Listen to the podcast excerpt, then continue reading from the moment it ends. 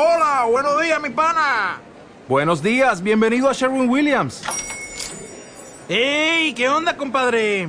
¿Qué onda? Ya tengo lista la pintura que ordenaste en el ProPlus app. Con más de 6.000 representantes en nuestras tiendas listos para atenderte en tu idioma y beneficios para contratistas que encontrarás en aliadopro.com. En Sherwin Williams somos el aliado del PRO. Ninjas cerebrales, bienvenidos a un nuevo episodio del podcast. Técnicas de memoria, estrategias de estudio y trucos para aprender más rápido en tu carrera, vida o profesión. Mi nombre es Pablo Lomelí y soy tu coach y entrenador. Comencemos a activar tu cerebro. Estimados ninjas cerebrales, díganme quiénes han tenido que presentar un examen oral y se han puesto nerviosos o que literalmente se les olvida el conocimiento, o que los cuestionan y se bloquean mentalmente y quieren huir de ahí, ¿no? su cerebro activa el modo huida y ya quieren desaparecerse del lugar, trágame tierra. Los exámenes orales son algunos de los exámenes más complicados que existen debido al nivel de dificultad y la naturaleza que tienen, porque no es una hoja de papel en donde vengan las preguntas y tú tengas que escribir, desarrollar, redactar o simplemente escoger las respuestas si fuera tipo test o si fuera a resolver un problema y demás, en donde puedes detenerte ciertos minutos o ciertos segundos como a pensar la respuesta y demás. Un examen oral por su naturaleza tiende a ser un poquito más estresante porque tienes al evaluador enfrente, sea un docente, sea quien sea que te está haciendo las preguntas, te está viendo a los ojos y está esperando a que respondas. Entonces, no solo evalúan, digamos, la calidad de la respuesta que tú vayas a dar, sino también evalúan la forma en cómo tú respondes, si te pones nervioso, nerviosa, cómo te desenvuelves, si te pones eh, en un punto en donde te bloqueas y ya no sabes qué decir y como estás en tiempo real tampoco te puedes tardar tanto en responder, en responder, ¿verdad? Porque aunque te den un poquito de tiempo, puede que se vea cada vez peor. Entonces, díganme en el chat los que están viendo en vivo o en los comentarios quienes han presentado exámenes orales y se han puesto nerviosos o que han sentido como este tipo de emociones que los ponen en conflicto internamente con su conocimiento. Recuerden que la memoria no funciona de, de, manera correcta cuando tienes esta calidad de nervios o estrés importante en un examen oral. Y aquí en los comentarios dicen yo, es algo que pasa. Yo me acuerdo que en la universidad y en la escuela, cuando me hacían exámenes orales, yo me ponía muy nervioso y el cuerpo humano siempre empieza a dar señales eh, como una respuesta al estrés o a los nervios. Eh, esto, esta respuesta natural pueden ser, por ejemplo, temblores, pueden ser movimientos, puede ser sudor, pueden ser otras cosas. En mi caso, cuando yo me ponía muy nervioso en exámenes orales, a mí se me ponía la boca seca, me empezaba a dar muchísima, pero muchísima sed y ya no podía articular las palabras porque se me secaba la boca completamente, era, era como la señal que me daba el cuerpo de estrés y de miedo que yo le tenía al maestro, que yo tenía en los exámenes orales. Había compañeros que yo tenía que eran un poco más extremos que en los exámenes orales, por ejemplo, llegaban a sudar me acuerdo de un compañero que sudaba de una manera exagerada aquí en las axilas, pero hasta hasta abajo, o sea, prácticamente se le empezaba a hacer un charco de sudor así aquí abajo. Sé que suena asqueroso, pero es como una experiencia para decirles que hay gente que tiene un problema muy grande con los exámenes orales y empieza a detonar este tipo de señales y empiezan a darle a entender a los maestros, a los docentes, eh, la situación, ¿no? Entonces, eso es lo que pasa, eso es lo que mm, sucede y lo que vamos a ver, vamos a hacer lo mejor posible para desarrollar un método sencillo que es el que les voy a compartir el día de hoy, que consiste en cuatro pasos muy sencillos y al final les voy a compartir un caso real en donde lleva un método para poder desarrollar em, eh, un examen oral de forma efectiva. Entonces son cuatro pasos y un caso real. ¿Están listos? Vamos a empezar. Recuerden que como el ninja tip o el consejo más grande que pueden saber para preparar un examen oral es saber estudiar para el examen en el mismo formato en el que está hecho, es decir, atacar el examen en la naturaleza en la que está diseñado. Hay diferentes tipos de exámenes. Ustedes ya saben cuáles son, ya lo hemos visto en el canal y en diferentes episodios. está el examen tipo test, está el examen de desarrollo, está el examen de resolución, está el mixto, está el oral y hay muchos otros, pero estos son como los más importantes. Y la clave, la regla ninja, es estudiar en la naturaleza en la que está hecho el examen. Por ejemplo, un examen tipo test en donde vienen tres, cuatro opciones que te pueden confundir. Obviamente, si estudias en su naturaleza, debes de enfocarte a estudiar a máximo detalle para poder eh, detectar sin importar el orden en el que esté la pregunta, tú puedas encontrar los datos y unir las piezas y sea mucho más fácil. Para un examen de desarrollo tienes que estudiar para esa naturaleza, redactando, explicando, desarrollando como si fueran las preguntas reales, ¿verdad? De resolución, resolviendo problemas, mixto, de diferentes tipos, resolviendo diferentes ideas de diferentes ángulos, por ejemplo, para que sin importar cómo te lo pregunten, tú lo puedas resolver. Entonces, la pregunta de oro es ¿cuál es la naturaleza del examen oral? La naturaleza de ese examen tiene que ver con una habilidad muy importante que tiene que ver con la habilidad argumental, la habilidad de explicar de forma ordenada y estructurada tus ideas. Es una habilidad que a mucha gente le cuesta trabajo por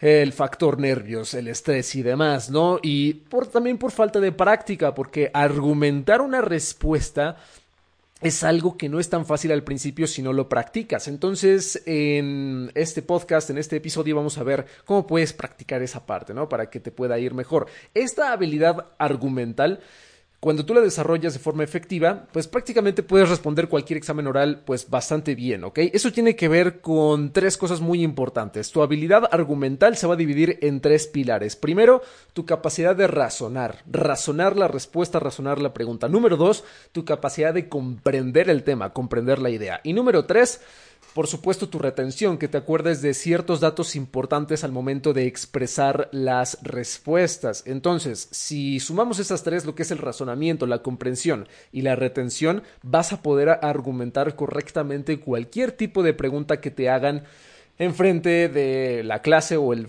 enfrente del ponente, del docente, del maestro, de cualquier situación en la que te encuentres, ¿ok? Entonces, vamos a ver cuatro pasos para poder aniquilar exámenes orales. Bien, el primer paso es crear una guía de estudio que incluya una estructura. Esa estructura debe incluir argumentos, ideas principales y datos duros, ¿ok?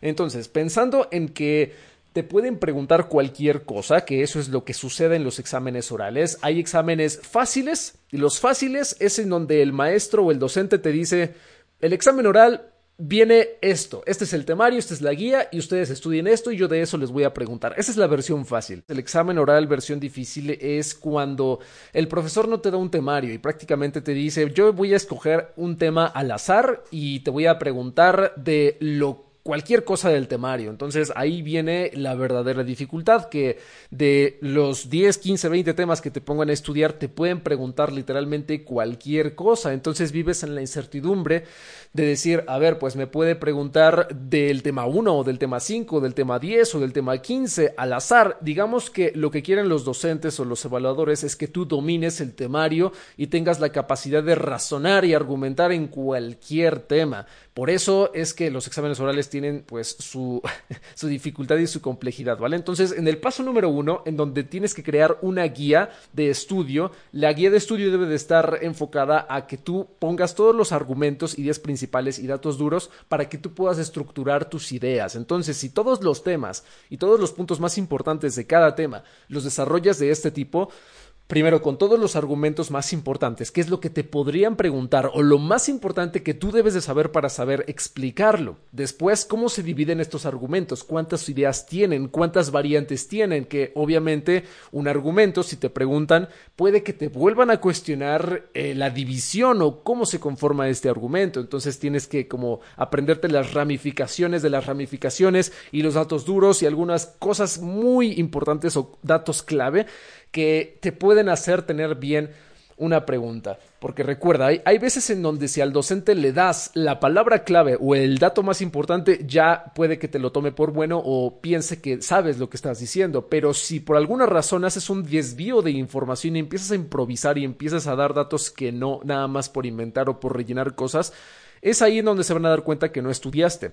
Y es un error muy grande de estudiantes que preparan exámenes orales. Intentar improvisar basado en los nervios o en intentar responder algo así porque sí y no decir no sé, porque lo peor que puedes decir en un examen es no sé, se me olvidó, no me acuerdo, no lo estudié. Ahí sí te estás poniendo la soga al cuello, ¿verdad? Lo mejor que puedes hacer, aunque no te sepas una respuesta, es intentar argumentar de una manera estructurada lo que sepas, hasta donde te hayas quedado o lo primero que venga a tu mente, pero siempre tener este orden. Un argumento comprende de ciertas ideas y las ideas comprenden datos duros, ¿ok? Entonces, si tú llevas esa jerarquía en todos los temas y en tu guía de estudio, todo lo desarrollas de esa forma, vas a tener una guía para preparar el examen oral de cualquier tema. Ese es el paso número uno. En el paso número dos es cuando termines eh, tu guía de estudio en la naturaleza del examen oral, que es por argumentos, tienes que hacer ejercicios de prueba. Entonces, el primer paso, que es el que veíamos hace un momento,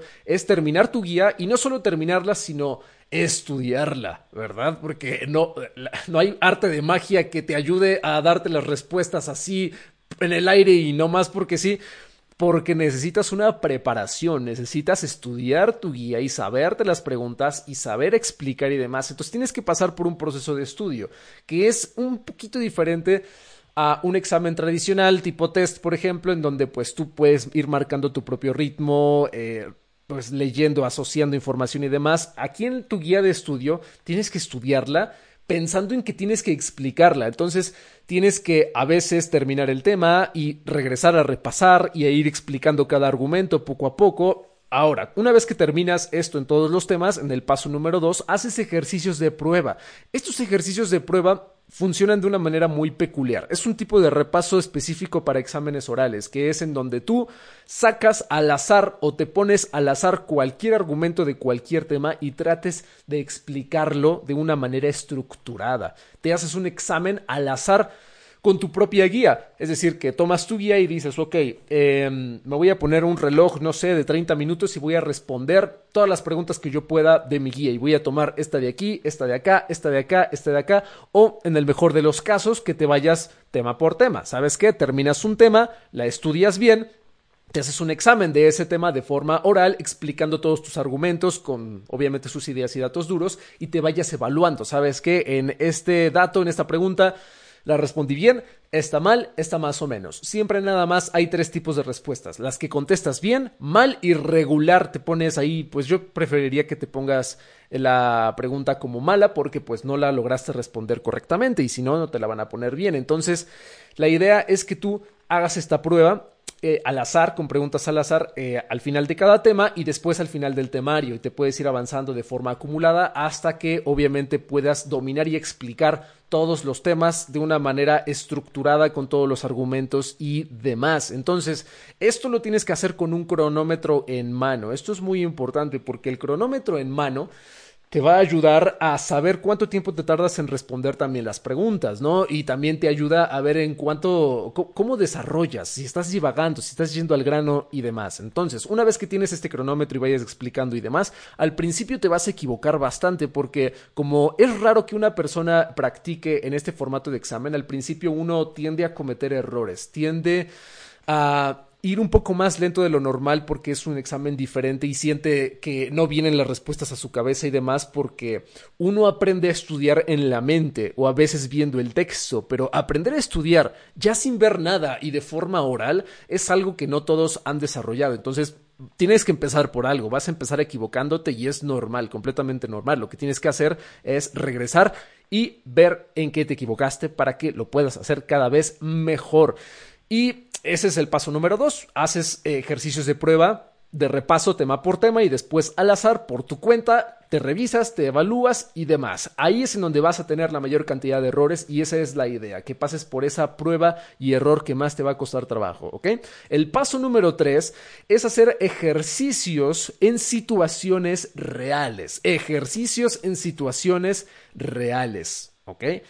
Una situación real en un examen oral no solo es tener el examen y tener las preguntas, necesitas algo extra y ese extra es una persona que esté frente a ti haciéndote las preguntas, porque así como el evaluador y el docente no va a tener piedad y te va a preguntar cualquier cosa al azar, necesitas una persona que te apoye hacerte preguntas al azar de tu guía como si fuera el evaluador, haciendo ejercicios de examen como si fuera el real. Ahora, ¿qué persona te puede ayudar? Pues el, el, mejor siempre va a ser un familiar que viva en casa contigo, ¿no? Puede ser tu hermano, puede ser tu hermana, puede ser tu mamá, puede ser tu papá, puede ser quien sea que viva ahí contigo en casa y que te pueda apoyar. Le preguntas, oye, eh, ¿me podrías ayudar a repasar mi examen oral? Aquí está mi guía y me haces la pregunta que tú quieras yo me la sé, ¿no? Es un desafío que te haces a ti mismo o a ti misma.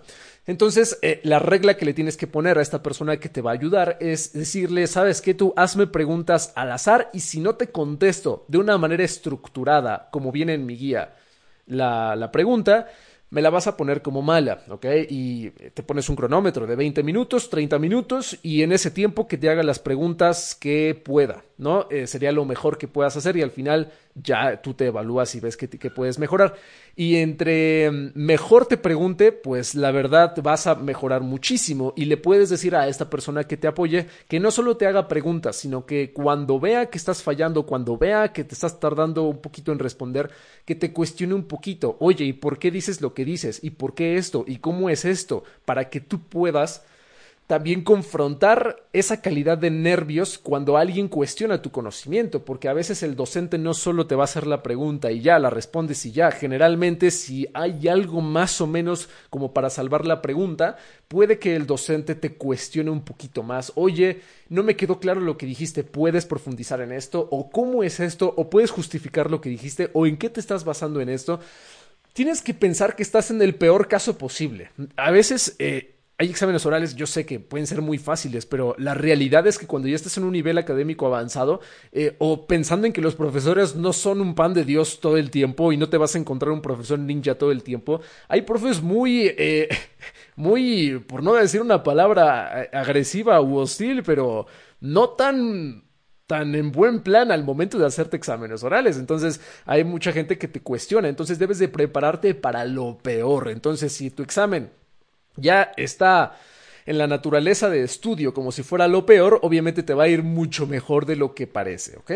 Entonces, el paso número tres es ejercitar lo que es la guía de estudio con familiares o con personas que te apoyen para que tú puedas simular el examen real, en condiciones reales. Esto es lo mejor que te puede ayudar y le funciona a personas que incluso hablan en público, pero esto lo hablaremos después. Entonces, aquí la regla ninja es que practiques como si fuera el examen y el examen será una simple sesión de estudio.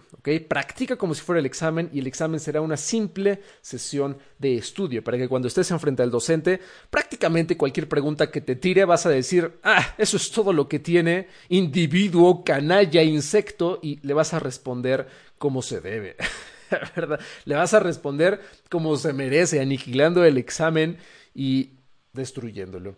Eh, recuerden que yo les había dicho que yo les había dicho que un examen nace para ser destruido. Y si el docente es el que te hace el examen de forma oral, pues el examen viene a ser destruido junto con el mismo docente. No hay razón por la cual pensar lo contrario. Entonces ya tenemos el paso número 3, está diseñado para aniquilar el examen. Ahora vamos al 4. Uy, un paso número 4. Si ya aniquilamos el examen en tres pasos, imagínense el paso número 4. Vamos. Este paso lleva el nombre de la exterminación del pánico escénico. Aún así, aún así que tú te prepares para un examen oral y vayas con el cuchillo en la boca y vayas en plan voy a dominar incluso al maestro, el maestro me va a tener miedo al, al contestar, le va a decir, oh rayos, cuánto conocimiento, cuánto poder ninja. Bueno, además de eso hay un paso número cuatro. La exterminación del pánico escénico tiene que ver porque hay veces que por más que te prepares, te pones nervioso y te bloqueas y, ya, adiós esfuerzo y, y, las horas que invertiste, adiós, se van por el bote de basura, se van por el drenaje y adiós. Entonces, el pánico escénico es un problema grave. Hay muchas personas que yo les decía que tienen señales o salen como eh, los detonantes del cuerpo al momento de ponerse nervioso, que puede ser sudor, puede ser sed, puede ser temblores, puede ser mucho movimiento, puede ser eh, falta de, de atención, que te distraigas mucho y demás. Y la pérdida de memoria es un factor muy importante que se da en el pánico escénico, que es cuando te pones nervioso y de una manera muy extrema, cuando te cuestiona o te hace una pregunta el profesor, te están viendo los ojos o te está viendo más gente, que te bloqueas. Entonces ya habíamos visto que la memoria y mm, y el pánico, en este caso el estrés, no funcionan a la par. Es o la amígdala la haces funcionar, que es eh, la estructura del cerebro, eh, que es la parte emocional, que te hace estar en modo huida, que en un examen oral, que es muchas personas quieren huir, quieren que les trague la tierra. Entonces, cuando está funcionando esta amígdala y quieres que te trague la tierra y quieres huir de ahí, lo que pasa es que la memoria no funciona. Es como la memoria dijera, oye, este, pues no me estás dejando actuar, ¿sabes? El drama. Hay mucha gente que el drama es superior, ¿no? Que la memoria. Entonces, eso es lo que pasa. Para exterminar el pánico escénico es muy importante que practiques primero en situaciones reales como lo vimos en los pasos anteriores. Esa es la primera estrategia y funciona de maravilla porque si tú practicas en situaciones reales al llegar al examen va a ser algo muy común y muy normal y ya no va a haber tanto pánico. Aún así, corres el riesgo de entrar en este, en este pánico. Para eso hay otras dos alternativas. Primero, es em, adoptar lo que se llama una mentalidad ninja. Una mentalidad ninja, bueno, así le puse porque me parece que, que te representa, ¿verdad? una mentalidad ninja es cuando tú piensas que tú eres la persona que más sabe del tema. Tú tienes que pensar que eres la persona que más sabe del tema y del examen, porque has invertido tiempo, horas preparándote. Entonces, tú eres la persona que más sabe del tema y vas a hablar par a par con una persona que sabe también igual que tú del tema. Entonces, tienes que pensar que eres una persona que domina el tema, que eres experto o experta en el tema, que tienes la capacidad de hablar del tema o de la idea o del argumento, que eres capaz de eso. Cuando te pones en ese plan, de que ya estudiaste lo suficiente como para saber, o sea, literalmente dices, ya me lo sé, o sea, no hay forma en cómo yo pueda estar mal. Cuando te has evaluado y has hecho ejercicios, llegas a un punto en donde dices, no estoy mal, respondo y estoy, yo sé que estoy bien. Que llegues con esa seguridad, entonces ya no hay nada que te pueda cuestionar. Y por más que te cuestionen, tú vas a decir, a ver, pues no me hace sentido porque yo estudié y, y yo vi que era esto. Entonces no te vas a dejar vencer así por cuestionamientos tontos, ¿no? Por parte de un docente. Entonces ve con una mentalidad como si tú fueras el mejor sabiendo o la mejor sabiendo ese tema.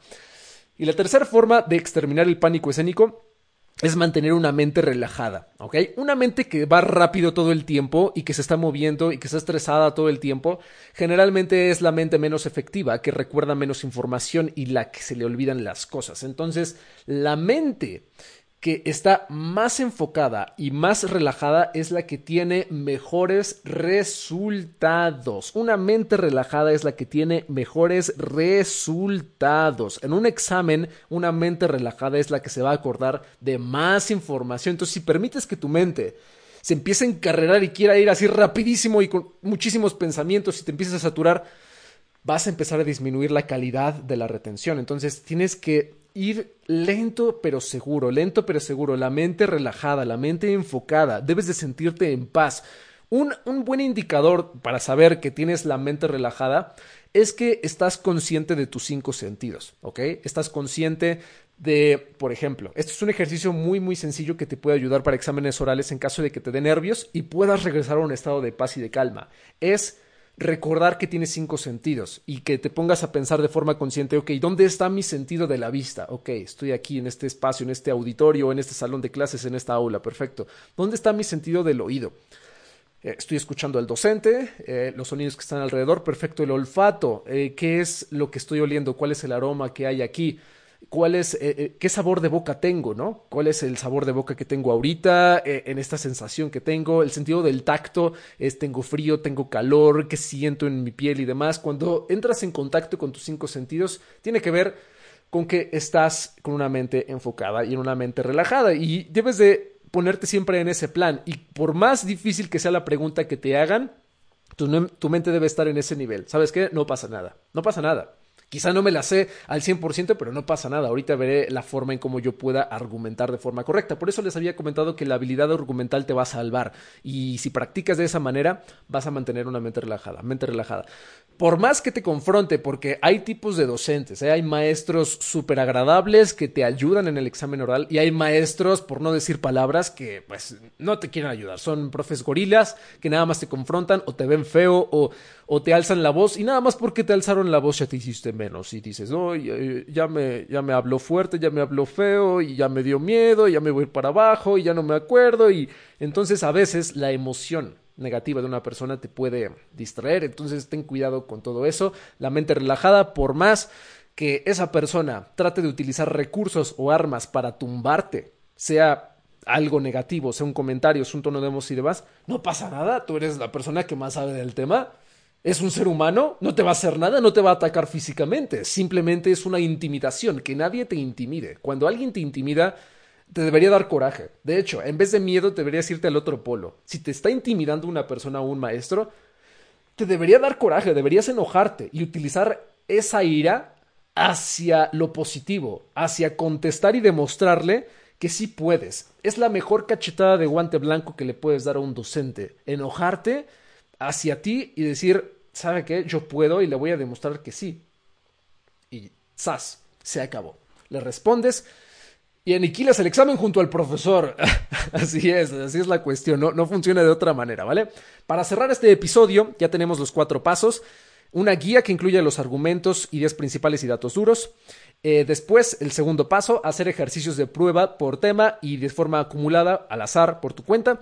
Número tres, hacer ejercicios con familiares en situaciones reales en donde tengas un evaluador de confianza que te ayude. Y número cuatro, extermina el pánico escénico con una mente relajada, una mentalidad ninja y práctica en situaciones reales también. Por último, antes de cerrar, les tengo un caso práctico súper eh, interesante.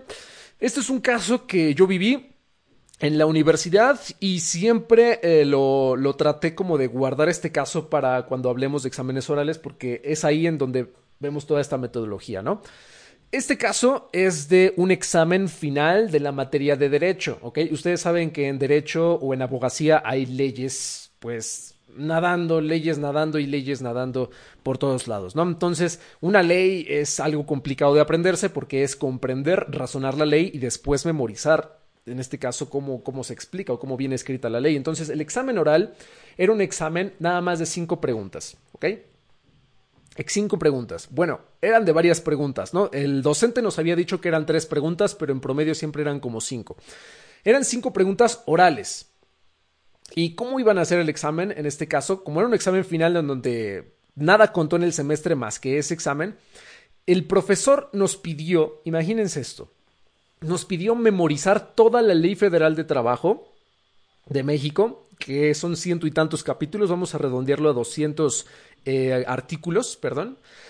Y imagínate que un estudiante se tenga que memorizar 200 artículos de memoria, porque ni siquiera eres, entiende los artículos, apréndetelos de memoria para que el docente en el examen final te preguntara al azar cualquier artículo de toda la ley federal de trabajo y te preguntara de qué se trataba ese artículo. Es decir, te, puede, te podía decir, eh, ¿de qué trata el artículo 123? Y me lo puedes decir de memoria y después me lo puedes explicar. Y hay veces que te lo decía al revés. Te decía, ah, ¿cuál es el artículo, el número del artículo que te habla de este tema? ¿Y en qué sección está de la ley?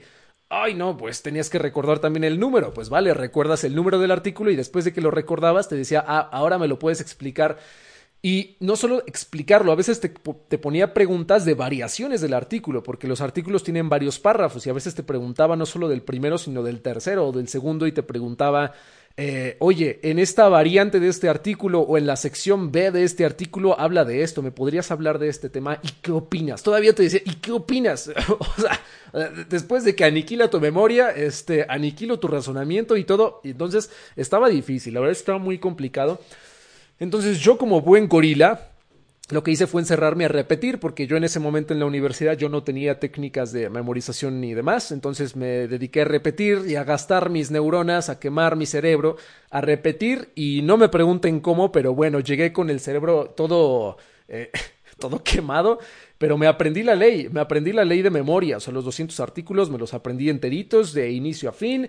Yo le pedí a mi mamá en esa época, a ver, aquí tienes la ley y pregúntame el artículo, eh, yo te digo de qué es, de qué trata, o al revés, te digo el número del artículo y vaya, ¿no? Lo logré, pero a costa de qué, ¿no? Fue, me gasté yo creo que ahí 500 eh, millones de neuronas, porque estuvo, estuvo cañón. Entonces, eh, después de esto, eh, obviamente ya en el examen, a lo que nos dimos cuenta es que algunas personas el docente les hacía tres preguntas y a algunos les hacía cinco o más, dependiendo de qué, pues obviamente de cómo ibas contestando las preguntas. Entonces ya pasabas con el docente y el docente te preguntaba, ah, ¿de qué habla esto? Este artículo, ya le decías, o ¿de qué número es este artículo? Y te cuestionaba y que te cuestionaba. Cuando yo pasé, me puse, perdón, cuando yo pasé me puse muy nervioso bastante nervioso, no les miento, y yo sabía que yo, yo tenía el conocimiento, pero me daba más nervios la cara del maestro y que invitó a otro abogado, eran dos abogados que trabajaban en un sitio muy importante en México relacionado al derecho y no, no, o sea, eran dos viéndote feo y preguntándote y yo, peor aún, yo le caía mal al profesor. Yo le caía muy mal al profesor porque yo nunca participaba en su clase, entonces a mí me tenía vetado y me decía, oye, tú nunca participas y casi casi me caes gordo, ¿no? Entonces yo tenía puntos en contra ahí y al final pues me preguntaba y yo le respondía, me preguntaba y me respondía y como no creía no creía que yo eh, hubiera estudiado tanto, me seguía preguntando. Entonces a mí no me hizo las tres preguntas en general que le hacía a todos. Me hizo cinco y después de las cinco me hizo variaciones. Para no hacerles el cuento largo, me hizo como nueve preguntas. Nueve, nueve. Y en las nueve me confrontaba y me confrontaba y me confrontaba y me decía, es que, este, ¿qué opinas de esto? Y mi opinión estaba justificada, ¿no? Y aún así mi opinión para él no estaba bien. Era como de, um, pero esto, pero es, me ponía peros y peros y peros. Entonces yo en mi mente estaba, por favor, no, no, no te caigas, no te caigas, no te caigas, no, no, te, no te estreses, este, este tipo te está... Bueno, era un caso muy extremo, ¿no? Al final mente relajada, mente enfocada, respuestas correctas y pues ya está, ¿no? Todo lo respondí bien porque pues no tuvo de otra y pues ya me calificó, todo bien, perfecto y listo y vete de aquí, no te quiero volver a ver y siempre le caí gordo a ese maestro, ¿no? Pero al final una cachetada de guante blanco es lo que siempre te va a ayudar a demostrarle a este tipo de gente, a este tipo de docentes que tú eres capaz de hacer las cosas. Entonces, eh, la moraleja de esto es que en primer lugar, pues yo estudié como gorila, ¿no? Eh, en primer lugar, yo creo que lo más importante es que si tú tienes un método de estudio puedes ahorrarte muchísimo tiempo en la memorización y aprendizaje de cualquier temario para cualquier examen oral. Esa es la moraleja, ¿ok? Y en segundo lugar, si tu mente está enfocada y te enfocas a hacer lo mejor de ti, siempre vas a tener un buen resultado. Prácticamente esa es la regla y eso es lo que más te va a ayudar para poder tener resultados positivos en tu aprendizaje en cualquier tipo de examen oral y ya está. Eso es prácticamente lo que te va a ayudar bastante y recordando la regla tienes que practicar así como está la naturaleza del examen. Y la naturaleza de un examen oral es desarrollar la habilidad argumental, que incluye tres cosas. ¿Cuáles serán? ¿Se acuerdan cuáles eran? Díganmelos en los comentarios del podcast o de aquí del directo. Estas tres habilidades son razonamiento, muy importante razonar qué es lo que estás diciendo, la comprensión, saber que seas coherente en lo que estás compartiendo y por último la retención, que te acuerdes de los datos y vayas desarrollando este argumento poco a poco con tu guía y demás hasta que tú aniquiles al examen junto con el maestro, que venga así en resbaladilla para abajo y que exploten los dos por tu conocimiento y que les demuestres que eres un ninja cerebral. Yo creo que eso es lo que le da miedo a un profesor y un examen, que seas ninja cerebral. Y con esto cerramos el episodio del podcast del día de hoy acerca de cómo preparar exámenes orales. Con esto yo les dejo la tarea a aquellos que tengan un examen oral y estén dispuestos a tomar acción en lo que hablamos el día de hoy.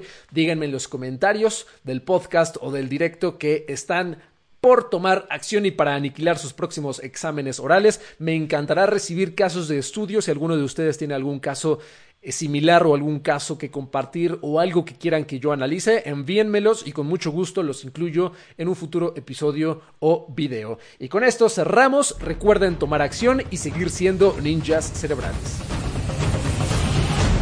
Si te gustó este episodio y te aportó valor, te invito a suscribirte al podcast para que sigas teniendo más lecciones como esta. Y si quieres sacarle el máximo provecho al podcast Ninja Cerebral para obtener resultados positivos y duraderos en tu aprendizaje, te daré cuatro recomendaciones. Número 1. Únete a la comunidad exclusiva de los ninjas cerebrales. Tenemos un grupo de Facebook que se llama Mentes Entrenadas. También tenemos un grupo en Discord y un chat exclusivo en Telegram. Para sumarte a la comunidad, entra a pablolomeli.com diagonal comunidad. Número 2. Combina este podcast con los cursos gratuitos que tenemos disponibles en el canal de YouTube. Tenemos un curso de técnicas de estudio, un curso de técnicas de memorización, una serie de lectura, una serie de entrenamiento mental y gimnasia cerebral y métodos de aprendizaje aplicables a la vida, carrera o profesión. Todos estos contenidos los encuentras en pablolomeli.com diagonal cursos gratis. Número 3. Si quieres profundizar en los métodos de estudio, productividad, memorización y entrenamiento cerebral, te invito a formar parte de la Academia de los Ninjas Cerebrales a través de los entrenamientos en línea que tenemos,